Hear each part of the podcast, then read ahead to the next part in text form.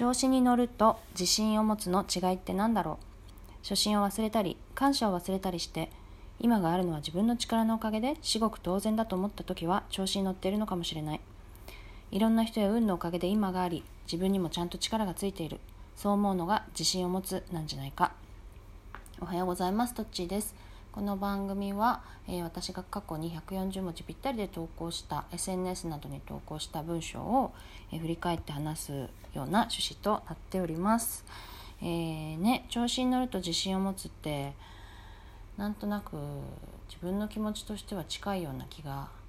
しているしていたんだけどねその、まあ、調子に乗ってる時ってさ、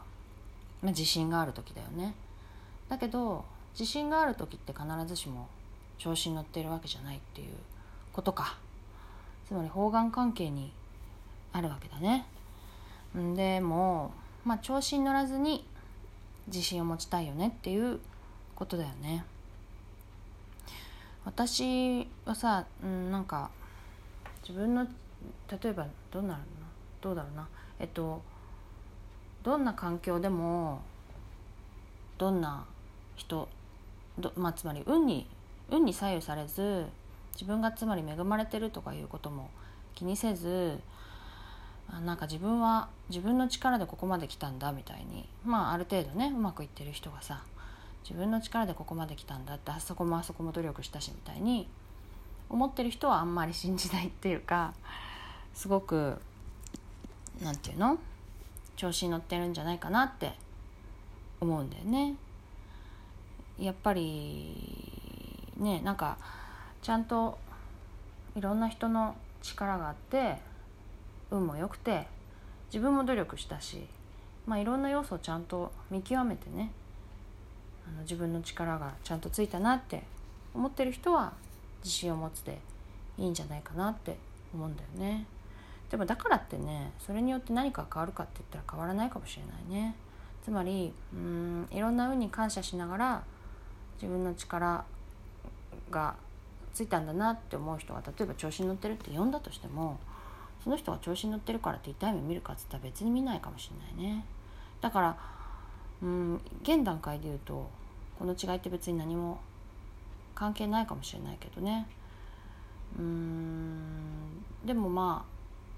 あなんだろうね。自分がその人と関わる時にさあのいろんな人のおかげで自分があるなって思ってる人の方が気持ちいいなっていうだけだよね。ん、でまあ別にあなたいなくなっても一緒ですよってことだもんね。調子に乗ってるっていうのはさ。調子に乗ってるっていうかその周りの人に感謝周りの人とか環境に感謝をしないっていうのはさ。まあそれはそれはまあ確かに付き合ってても面白くないよねっていう。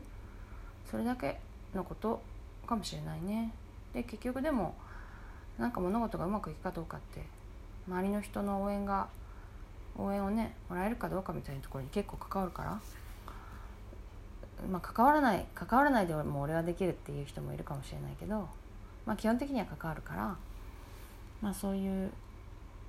う感じの方がやっぱり未来もね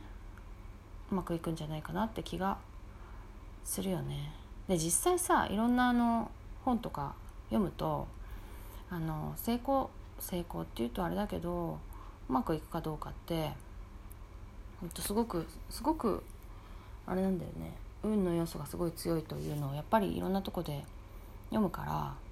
うんどういう理論でどうだっていうのはすぐには出てこないけど結局格差は広がるばかりでうーんみたいなね。難しい。その辺は語れないけどよく。まあでもそうだよなって思うからさ。という感じで今日はえっと今日はこの辺で 終わりにしたいと思います。はいじゃあもう一回読みます。2018年2月19日の今日の140文字。調子に乗ると自信を持つの違いって何だろう。初心を忘れたり感謝を忘れたりして今があるのは自分の力のおかげで至極当然だと思った時は調子に乗っているのかもしれない。いろんな人や運のおかげで今があり自分にもちゃんと力がついている。そう思うのが自信を持つなんじゃないか。ということで今日は終わりにしたいと思います。えー、っと以上今日の140文字リサイクルでした。さようなら。